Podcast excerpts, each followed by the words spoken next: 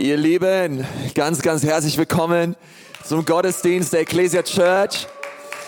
Hey, so stark, dass du dabei bist. Hey, Liebe geht aus, ein, auch, auch ganz, ganz liebe, liebe Grüße. Und ich will echt in die Kamera schauen und dir von ganzem Herzen gesegnetes neues Jahr 2021 wünschen ich glaube, dass Jahr 2021 stark wird. Ja, ich glaube, dass einige zuschauen und dabei sind, die sagen, ja, ich bin froh, dass 2020 vorbei ist. Ich würde es eigentlich auch sagen, ich, ich, ich liebe immer, ja, wenn irgendwie was Neues beginnt, ja, und wir in ein neues Jahr hineingehen. Ähm, aber ich liebe es auch besonders, weil ich weiß, dass Gott in diesem Jahr ganz, ganz viel Gutes für uns vorbereitet hat als Kirche, aber besonders für dich ganz persönlich.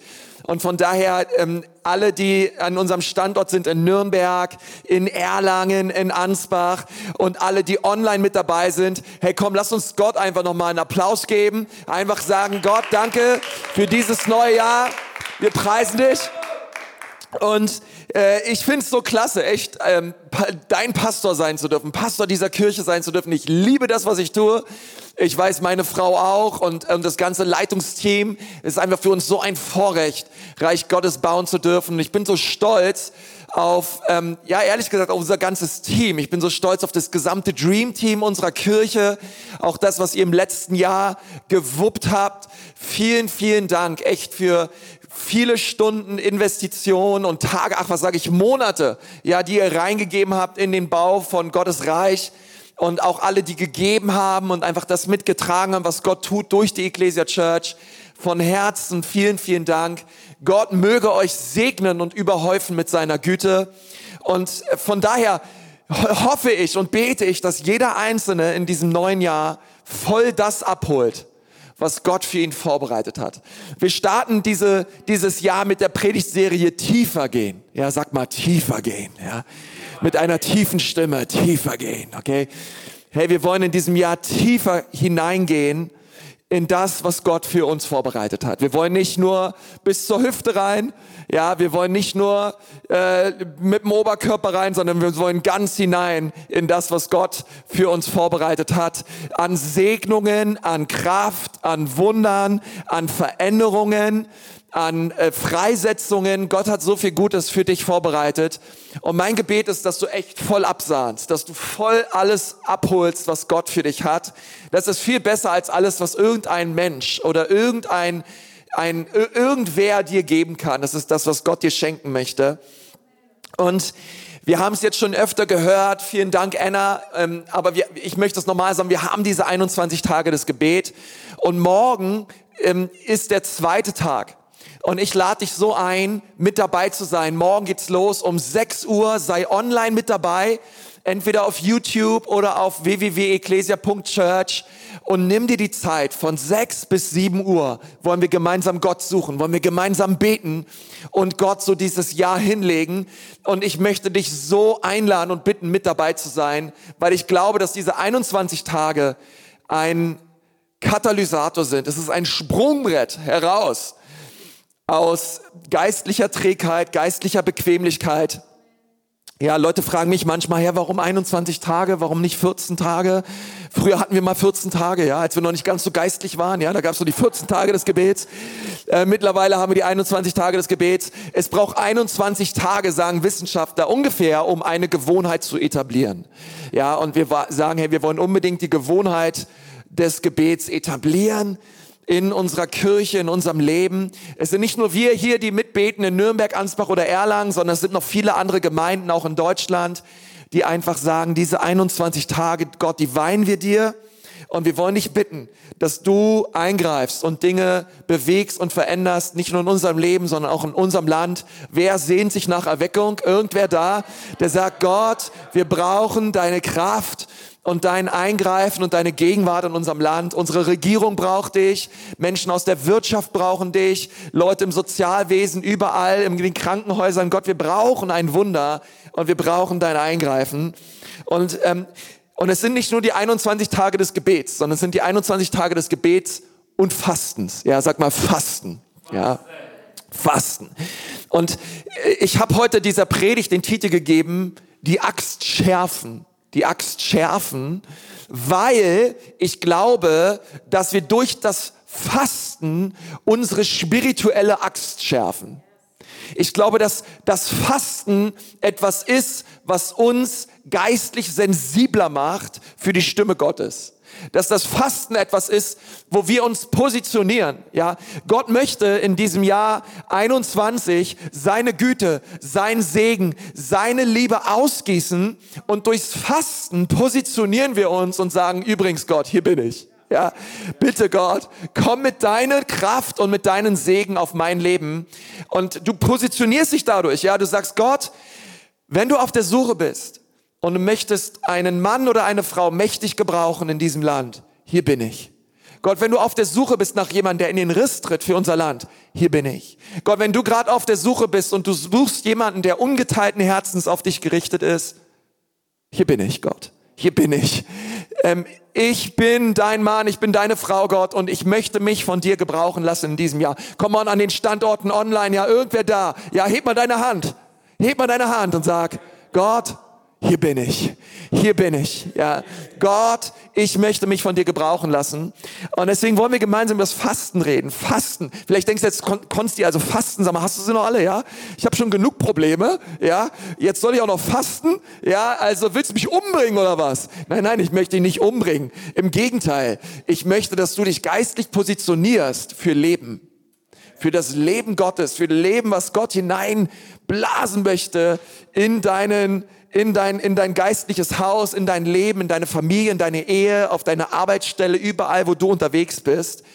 Und ich möchte mal passend zu diesem Thema die Axt schärfen, euch eine Geschichte erzählen, die ich gehört habe, die finde ich, die passt da so gut rein. Es gab mal einen Holzfäller, der hatte keine Arbeit, war auf Arbeitssuche und hat einen Betrieb gefunden. Und er hat sich gedacht, na gut, äh, das Gehalt ist in Ordnung, die Arbeitsbedingungen sind okay. Also wollte er unbedingt direkt am ersten Tag einen guten Eindruck hinterlassen. Ja, du weißt, den ersten Eindruck hast du nur einmal, ja. Äh, er wollte einen guten Eindruck hinterlassen und am ersten Tag meldete er sich also beim Vorarbeiter, der ihm eine Axt gab und ihm einen bestimmten Bereich im Wald zuwies. Begeistert machte sich der Holzfäller an die Arbeit an einem einzigen Tag fällte er 18 Bäume. Herzlichen Glückwunsch, sagte der Vorarbeiter. Wow, du bist ja echt schnell. Mach weiter so. Und angestachelt, ja, das ging wahrscheinlich bei dem Arbeiter runter wie Öl, ja. Da hat er sich gedacht, das ist ja der Hammer. Angestachelt von den Worten des Vorarbeiters beschloss der Holzfäller am nächsten Tag das Ergebnis seiner Arbeit noch zu übertreffen, ja, voller Elan. Also legte er sich äh, einfach früh ins Bett, wollte ausgeruht sein. Nächsten Morgen stand er auf, ging in den Wald und trotz aller Anstrengung, er wollte noch einen drum draufsetzen, schaffte er nur 15 Bäume. 15 Bäume zu fällen. Ich muss müde sein, dachte er und beschloss an diesem Tag gleich noch früher ins Bett zu gehen. In Morgengrauen erwachte er mit dem Entschluss, heute seine Marke von 18 Bäumen zu übertreffen. Er schaffte nicht einmal die Hälfte. Am nächsten Tag waren es nur noch sieben Bäume und am übernächsten fünf. Seinen letzten Tag verbrachte er fast vollständig damit, zwei Bäume zu fällen. In Sorge darüber, was nun sein Chef und die, der Vorarbeiter sagen würde, trat der Holzfäller vor ihn hin, erzählte, was passiert war und schwor Stein und Bein, dass er geschafft und geschuftet hatte bis zum Unfallen. Er hat alles gegeben, aber der Vorarbeiter fragte ihn, wann hast du denn deine Axt das letzte Mal geschärft? Und jetzt kommt diese Aussage, die mich so berührt hat. Und, und warum ich diese Predigt, diesen Titel gegeben habe, aber das ist auch etwas, so eine, eine wichtige geistliche Wahrheit. Die Axt schärfen, dazu hatte ich keine Zeit. Ich war zu sehr damit beschäftigt, Bäume zu fällen. Die Axt zu schärfen, dafür hatte ich keine Zeit. Ich war zu sehr damit beschäftigt, Bäume zu fällen. Nun, vielleicht würdest du sagen, 2020 war so ein Jahr. Ich war sehr viel damit beschäftigt, Bäume zu fällen. Irgendwie zu schauen, dass ich Dinge tue, dass ich mehr tue, dass ich mich irgendwie über Wasser halte, dass ich irgendwie alle zusammenhalte, dass ich es irgendwie schaffe, irgendwie durchzukommen. Ich weiß nicht, wie dein Jahr war, aber ich möchte dir sagen, dass ich glaube, und das möchte ich prophetisch ausrufen über dein Leben, dass wenn du dich am Anfang in diesem Jahr geistlich positionierst, in Gott und in dem, was Gott für dich vorbereitet hat, ich glaube, du wirst weniger tun und trotzdem mehr erreichen. Du wirst weniger Menschliches tun, du wirst weniger menschliche Optionen ziehen und du wirst trotzdem mehr erreichen.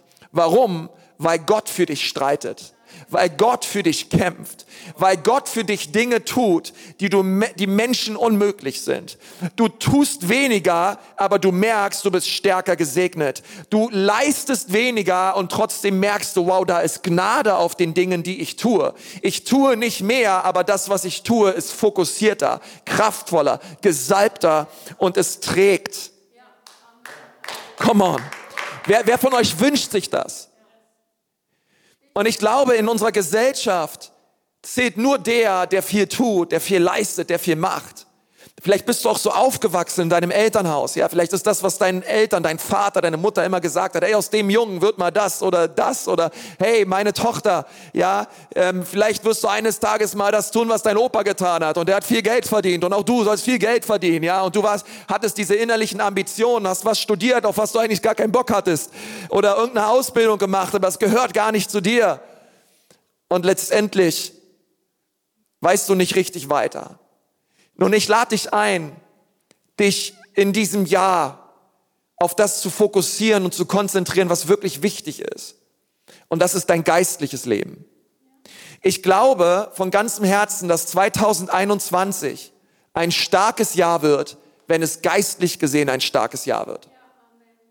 Es kann sein, vielleicht, ähm, ja, vielleicht sagst du, hey, ich habe vielleicht in manchen Dingen nach weltlichen Maßstäben vielleicht nicht so viel Erfolg, aber es geht mir geistlich gut. Ich habe Frieden im Haus, ich habe Frieden im Herzen, ich habe Frieden in der Ehe, ich habe Frieden mit meinen Kindern. Ich lebe im Frieden und in, und, in, und in der Kraft des Geistes und ich, und ich bin ein Freund des Herrn und du bist unterwegs mit Gott und du sagst ihm, du blühst innerlich auf. Das wünsche ich dir von ganzem Herzen. Tiefer gehen durchs Fasten. Die Axt schärfen durchs Fasten. Fasten schärft deine geistliche Axt. Fasten bewirkt, dass du weniger tust, aber mehr erreichst. Fasten verleiht deinen Gebeten atomare Kraft. Gott hört dein Gebet, aber Gebet in Verbindung mit Fasten erhört er immer.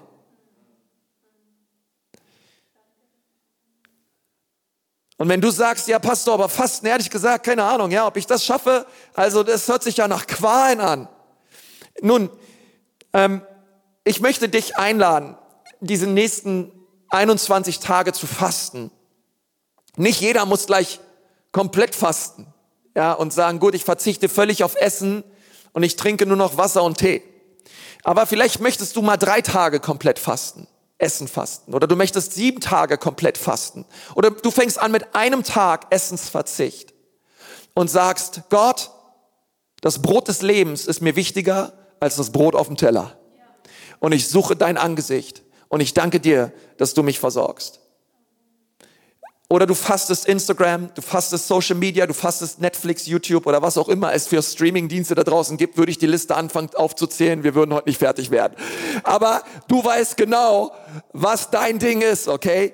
Ähm, und, und, du, und du nimmst die Sache und du fastest diese Sache, aber nicht einfach nur so, sondern um Zeit zu haben mit deinem himmlischen Vater.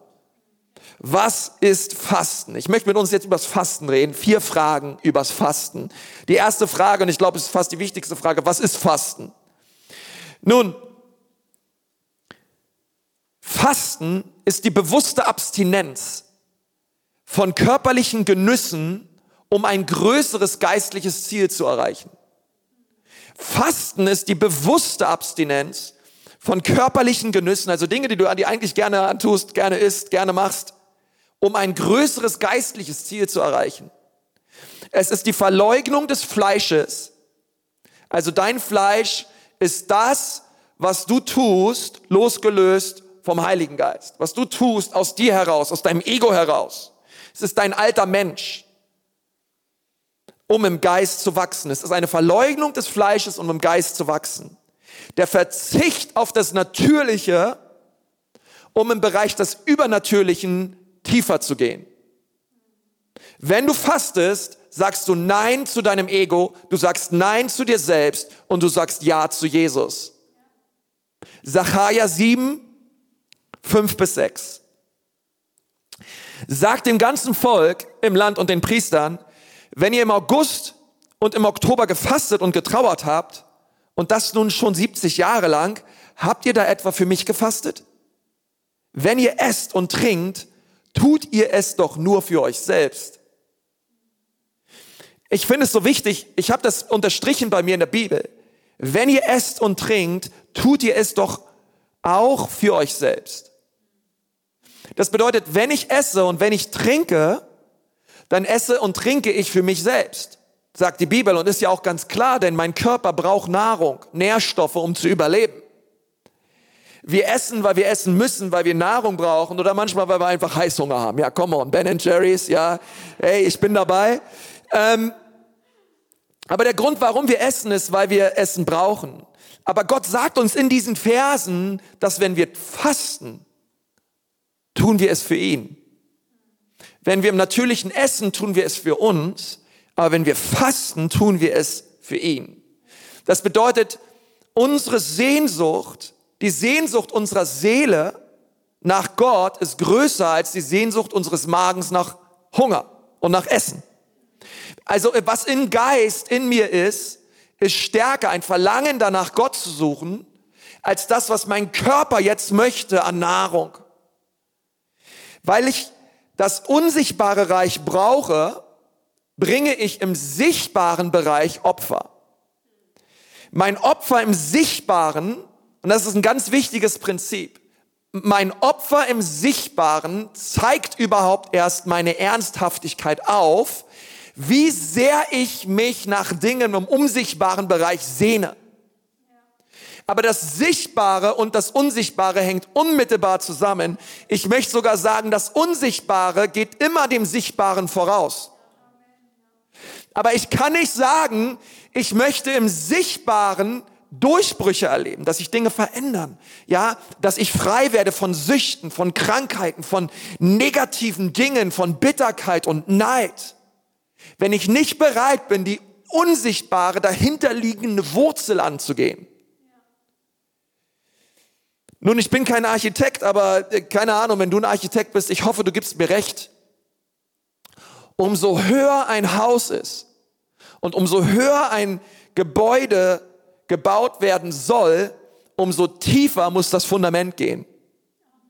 Der Freedom Tower in New York City, ähm, ich glaube, der, der heißt One World Trade Center, der geht 61 Meter in den Boden.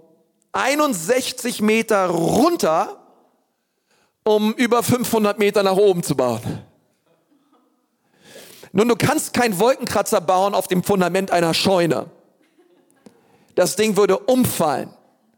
Und ich möchte dir sagen, umso höher du hinaus willst, umso tiefer musst du gehen. Noch einmal, im Reich Gottes, umso höher du hinaus willst, umso tiefer musst du gehen. Umso mehr geht es darum, dass wir uns demütigen und beugen unter die mächtige Hand Gottes. Und dann wird er uns zur rechten Zeit erhöhen.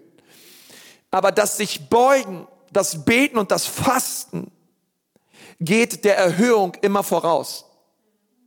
Ich kann nicht sagen, Gott, gebrauche mich mächtig in deinem Reich. Gott, ich sehe mich schon auf den Bühnen und Konferenzen dieser Welt und wow, wie du mich mächtig gebrauchen willst. Und Gott sagt, okay, trag dich erstmal im Gästeteam ein, okay? Trag dich erstmal im Dream Team ein und sei erstmal bereit, im Clean Team, im Home Team, im Welcome Team mitzuarbeiten und mitzudienen, denn wer hoch hinaus will, der muss bereit sein, tief zu gehen. Tiefer. Und hier kommt die Frage der Fragen. Bin ich bereit, Nudeln, Brezen und Schäufele aufzugeben, um geistliche Reichtümer zu erlangen? Einfacher kann ich nicht sagen, was Fasten ist. Bin ich bereit, all die Leckereien aufzugeben, um geistlich zu wachsen? Bin ich bereit, die Unannehmlichkeiten eines knurrenden Magens auf mich zu nehmen? Und ich sag dir eins, Leute, es wird heftig abgehen. Schon morgen, wenn ich keinen Kaffee trinke, ja, morgen geht's los bei mir. Oh, mein Körper schreit, er jault, er sehnt sich nach Kaffee. Und ich muss es irgendwie schaffen. Der Herr ist stark, der Herr ist gut, der Herr ist mächtig. Und meine Frau unterstützt mich dabei. Sag, Konsti, ich bete für dich, du schaffst das.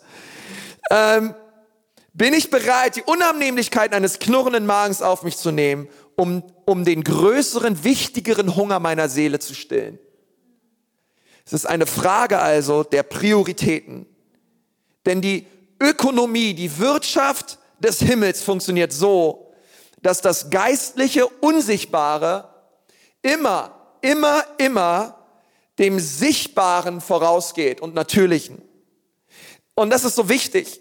Das bedeutet, wenn du Veränderung möchtest im Sichtbaren, wird es an der Zeit, tiefer zu gehen und die unsichtbare Wurzel dessen anzugehen. Es reicht nicht aus durch Willenskraft durch gute, nette Vorsätze, und wir alle wissen, diese funktionieren nicht, ähm, sich Dinge menschlich vorzunehmen, sondern wir müssen tiefer gehen. Wir müssen die Wurzel angehen der Dinge und die Wurzel ist eine geistliche. Dazu gleich mehr.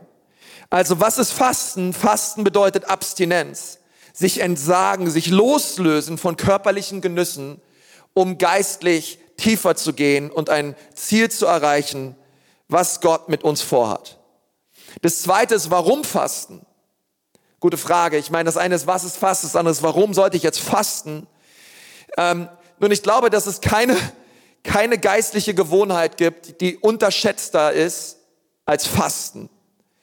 Und ka kaum einer redet ja noch übers Fasten. Ja, weil Fasten jetzt ehrlich gesagt, damit gewinnst du keine, großen Klickzahlen, weil auf Fasten hat keiner so richtig Bock, ja. Ähm, äh, wir alle wollen die Ergebnisse des Fastens, aber wir haben keinen Bock auf Fasten. Ähm, wir, wir haben Lust auf, auf, auf das Ziel, aber wir haben keinen Bock auf die Reiseroute. Aber ganz viele Segnungen des Himmels werden nur freigesetzt durch Fasten und Gebet. Jesus hat zu seinen Jüngern gesagt, diese Art von Dämonen fahren nur aus, durchs Fasten und Gebet. Es gibt Bereiche deines Lebens, es gibt Dinge, wo du drin feststeckst, die werden sich nur lösen und die werden nur freigesetzt werden durchs Fasten. Jesaja 58 ist das ausführlichste Kapitel über das Thema Fasten in der Bibel. Und dort steht, warum fasten wir und du siehst es nicht? Warum demütigen wir uns und du merkst es nicht? Seht doch, was ihr an euren Fastentagen tut. Ihr geht euren Geschäften nach und betet eure, äh, beutet eure Arbeiter aus. Ihr fastet zwar, aber gleichzeitig zankt und streitet ihr. Ja, er sagt ja schön, dass ihr fastet, aber ehrlich gesagt, ihr lebt im Fleisch und äh, ihr solltet lieber ihr solltet lieber für die Dinge fasten, dass ihr zankt und dass ihr streitet. Ja, ihr habt eine falsche Haltung. Und ihr schlagt mit gottloser Faust zu so wie er jetzt fastet, verschafft ihr eurer Stimme droben kein Gehör. Er sagt, warum? Weil die Motivation eures Fastens das ist einfach nur eine religiöse Übung. Aber euer Herz ist hart. Euer Herz, euer Charakter hat sich nicht verändert. Und dann sagt er aber hier, was Fasten bedeutet. Durchs Fasten verschafft ihr eurer Stimme oben Gehör.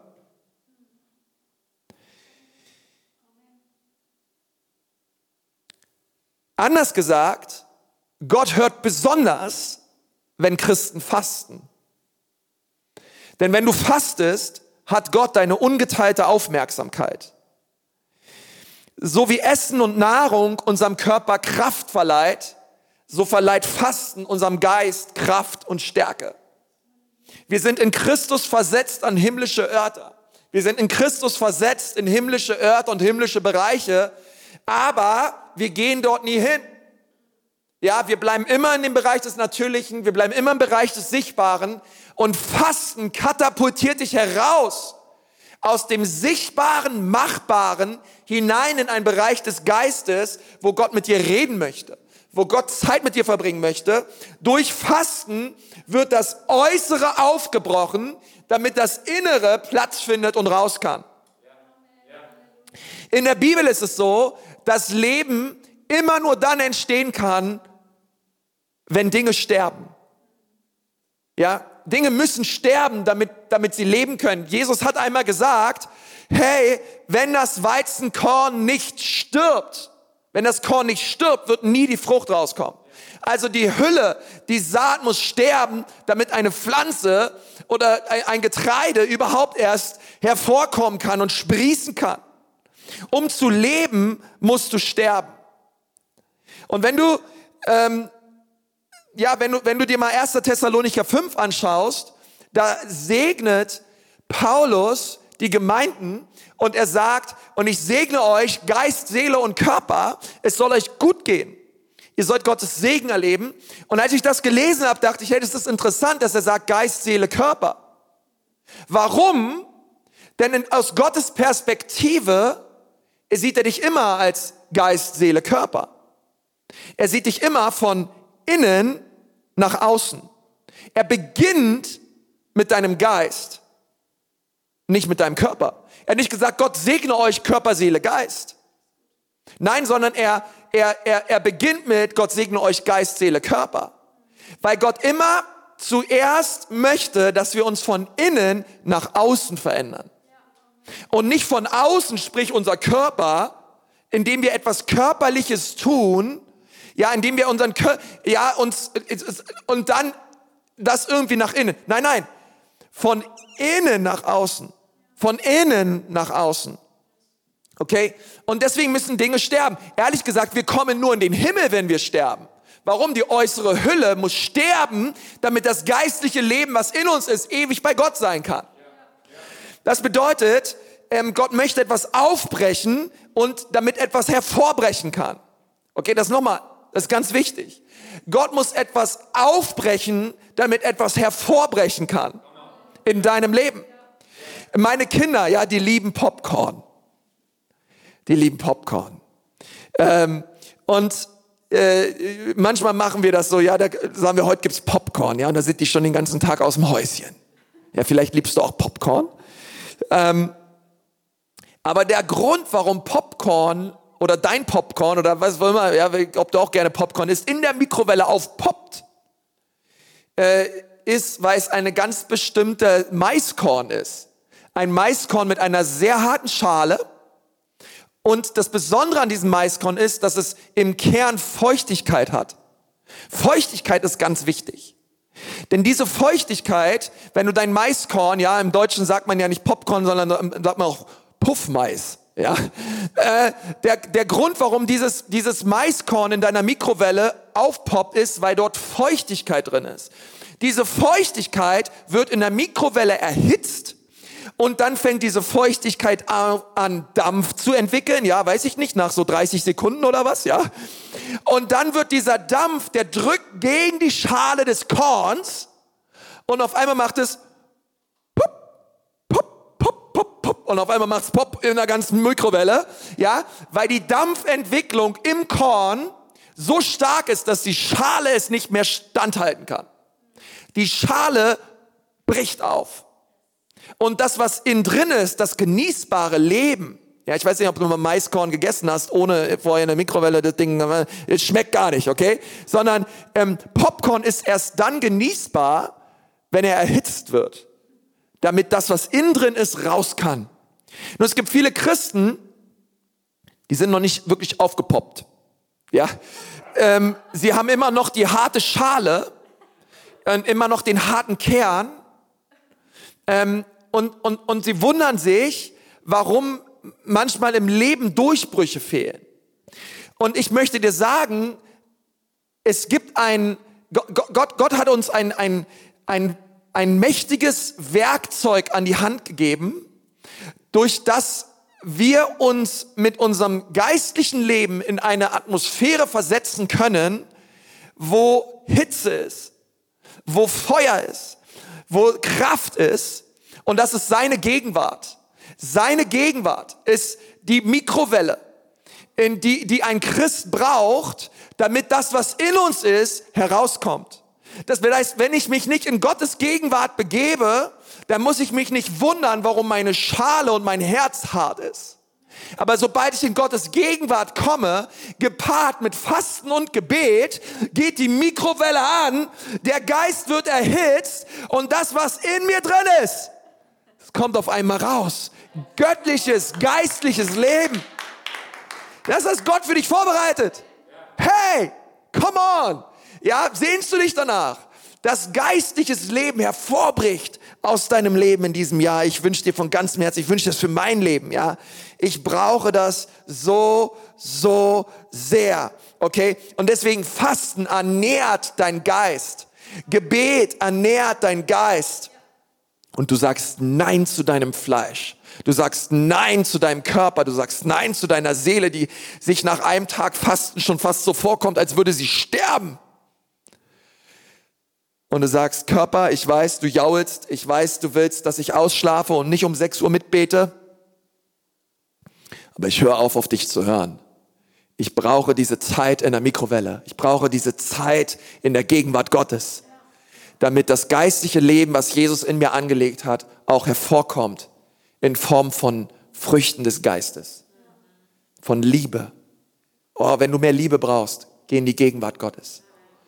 Wenn du mehr, mehr Sanftmut brauchst, geh in die Gegenwart Gottes. Versuch, versuch bitte nicht mit einer stumpfen Axt weiterzuarbeiten. Versuch nicht irgendwie menschlich irgendwelche Tricks und Gewohnheiten und Dinge, sondern komm in die Gegenwart Gottes. Und ähm, du wirst sehen, dass der Heilige Geist Dinge in dir hervorbringt, die Menschen unmöglich sind. Warum fasten? Wir fasten, damit das geistliche Leben, was Gott in uns angelegt hat, hervorbricht. Wie sollten wir fasten? Wie sollten wir fasten? Nun, ich glaube, dass Fasten immer gepaart sein muss mit Gebet. Ein Fasten ohne Gebet ist eine Diät. Ja, Fasten ohne Gebet ist nicht biblisches Fasten. Ja, also es braucht, es braucht Gebet. Es braucht eine Sehnsucht nach dem Eingreifen Gottes. Fasten bedeutet, Gott, ich brauche eine himmlische Intervention. Ich brauche ein Eingreifen des Himmels. Und ich möchte dir sagen, wenn dir nichts einfällt, wofür du fasten solltest, dann faste nicht, weil es wird sehr schwer. Wenn du, wenn du sagst, oh, es gibt in meinem Leben, also, ja, eigentlich gibt's nichts wirklich, wo ich irgendwie Gott brauche. Ja, ist schon alles gut. Äh, äh, dann faste nicht. Es wird sehr schwer. Fasten ist für Menschen, die sagen, Gott, wenn du nicht eingreifst, weiß ich nicht weiter. Gott, ich stehe, ich stehe an, an, an einer, vor einer Mauer und ich weiß nicht ein noch aus. Gott, ich brauche dich. Gott, ich brauche dein Eingreifen. Da ist eine tiefe Sehnsucht nach Veränderung, nach Durchbruch, nach Heilung, nach Wundern, nach Erweckung, nach Erquickung, nach mehr Salbung. Das ist eine tiefe Sehnsucht in dir. Und du bringst dieser, du verleihst dieser Sehnsucht Kraft und Ernsthaftigkeit, indem du sagst, ich faste. Es ist mir wirklich wichtig. Ich faste. Das zweite ist Buße. Wenn wir fasten, beten wir und wenn wir fasten, tun wir Buße. Als Jona nach Ninive gegangen ist, widerwillig, hat er, von, hat er das Evangelium verkündigt und Halleluja, die Leute haben sich bekehrt. Ja?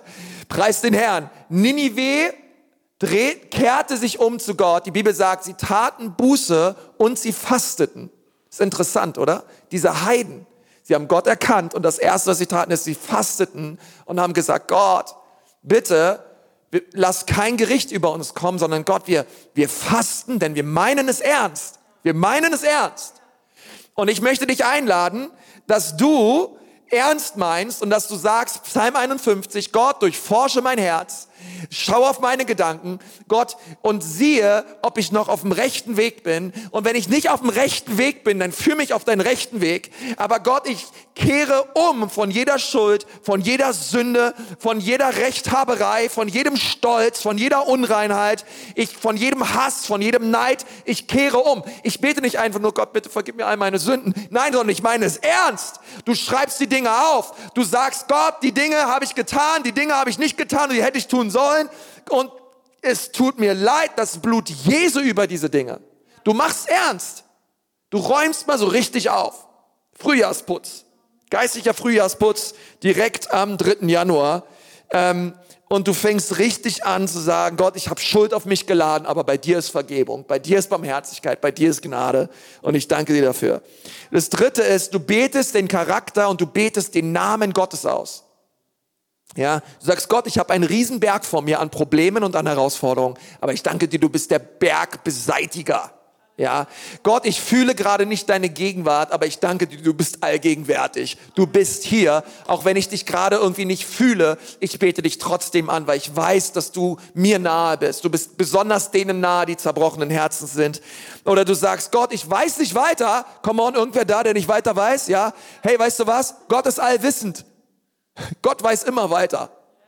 Okay, keiner kann Gott jemals ins Boxhorn jagen oder in die Ecke treiben. Nein, nein. Er ist allwissend. Gott, Gott ist deine Quelle und du kannst ihm danken. Gott, danke, dass du alles das bist, was ich nicht bin. Halleluja. Du bist Gott, ich bin's nicht. Ich werf mich mit allem, was ich bin, auf dich, weil ich weiß, bei dir bin ich am besten aufgehoben. Und das vierte ist, schreib auf. Okay, das ist ganz wichtig. Schreib auf, wo erwartest du einen Durchbruch? Come on, ist irgendwer da? Ja, schreib auf. Schreib dir die Dinge auf. Ja, ich will diese Sucht loswerden. Ich will meinen Ehepartner lieben von ganzem Herzen. Die Liebe ist irgendwie flöten gegangen. Ich brauche eine neue Liebe. Oder du sagst, diese Krankheit, die muss gehen. Die Beziehung zu meinem Sohn, die muss sich verbessern. Meine, mein, mein, mein Onkel ist nicht errettet. Auf meiner Arbeitsstelle, mein Chef oder meine Mitarbeiterin, die drehen am Zeiger. Ich brauche Geduld, ich brauche Liebe, ich brauche Barmherzigkeit. Ich brauche Geduld am besten jetzt gleich, Gott. Schenk mir deine Kraft. Ähm, du bist in einer Wüste, aber preis dem Herrn. Der Herr bereitet einen Strom in der Einöde. Come on, ja. Hey, Gott bereitet Flüsse in der Wüste. Und, ähm, und ich möchte dich so bitten, die Dinge aufzuschreiben. Wo brauchst du Durchbrüche? Das Aufschreiben ist ganz wichtig, weil dann kannst du nach einer gewissen Zeit auch die Gebetserhöhung aufschreiben. Weil da glauben wir dran. Wir glauben, dass Gott Gebet erhört. Und wir glauben, dass Gebet der Hammer ist, aber Gebet mit Fasten ist der Oberhammer. Und weißt du, der Georg Müller, der hat mal ganz viele, ganz viele Waisenhäuser in England geleitet. Das war ein Mann des Glaubens. Und der hat am Ende seines Lebens über 30.000 Gebetsanliegen aufgeschrieben. Und er hat von jedem einzelnen Gebetsanliegen eine Gebetserhörung erlebt. 30, stell mal vor, am Ende des Lebens 30.000 Gebetserhörungen. Er hat am Ende seines Lebens gesagt, es gab kein Gebet, was er gesprochen hat, welches Gott nicht erhört hätte. Come on. Und wenn ich an mein Leben denke, ich denke mir, Herr, ich schreibe mir Dinge viel zu selten auf. Ja.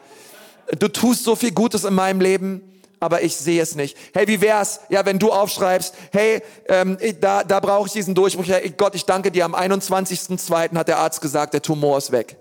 Hey, wie wär's, wenn du sagst, hey, am 13.03. hat mein Sohn mich angerufen und wir sind wieder versöhnt. Danke Gott. Ja, und, und verstehst du, und du fängst an, die Dinge zu sehen, die Dinge aufzuschreiben und du sagst, hey, Gott, wenn 2022 kommt, dann schaue ich auf 2021 zurück. Ich danke dir für deine Gebetserhöhung. Ich danke dir für deine Treue.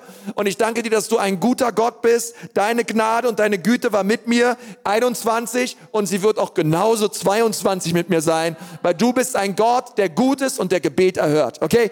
Also, ey.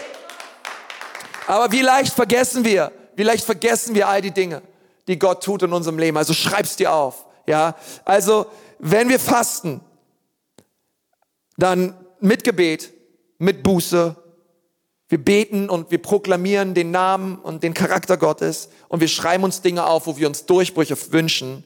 Und das vierte ist, und damit möchte ich gerne abschließen, das Ergebnis des Fastens.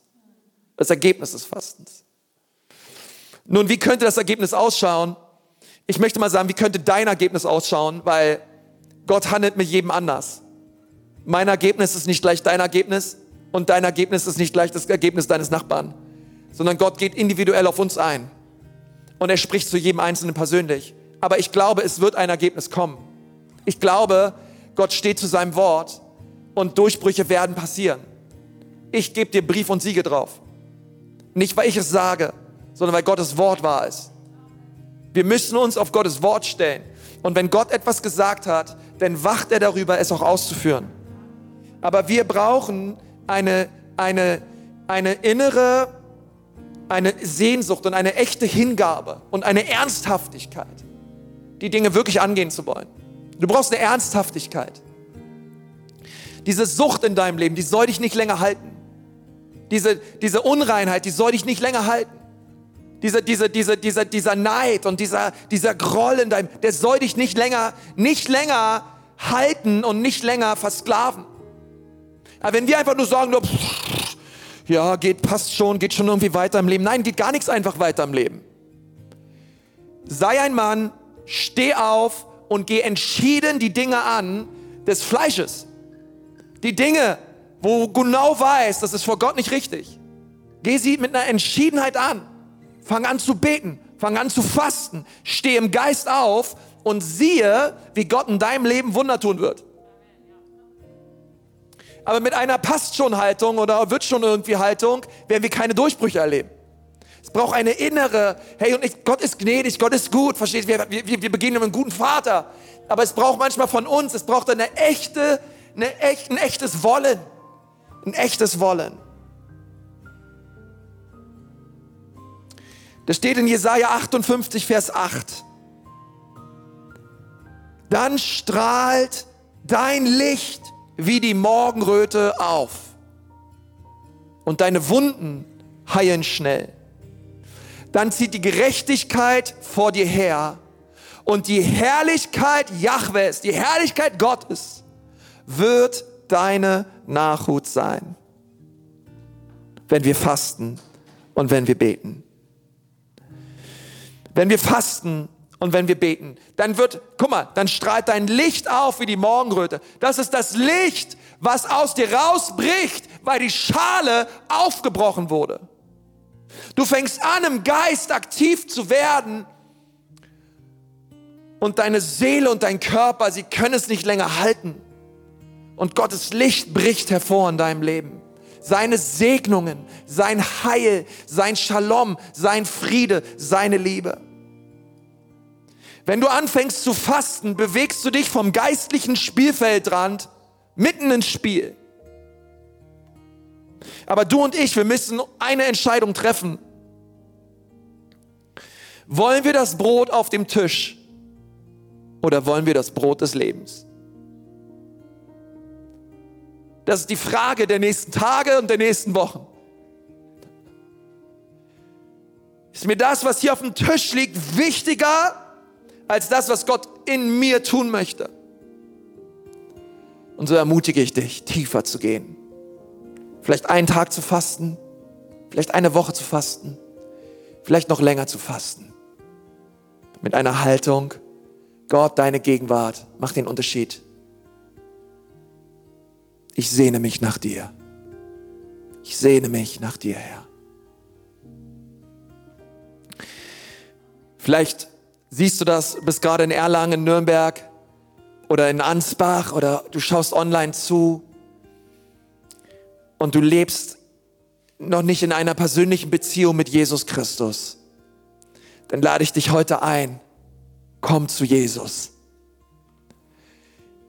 Sein Arm ist ausgestreckt und du darfst diesen Arm ergreifen heute.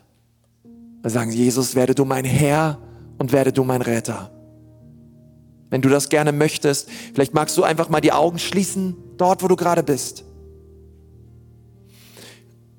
Und, und diese Worte nachsprechen. Das sind Worte der Lebensübergabe an Jesus. Du kannst sagen, Jesus, bitte komm in mein Leben.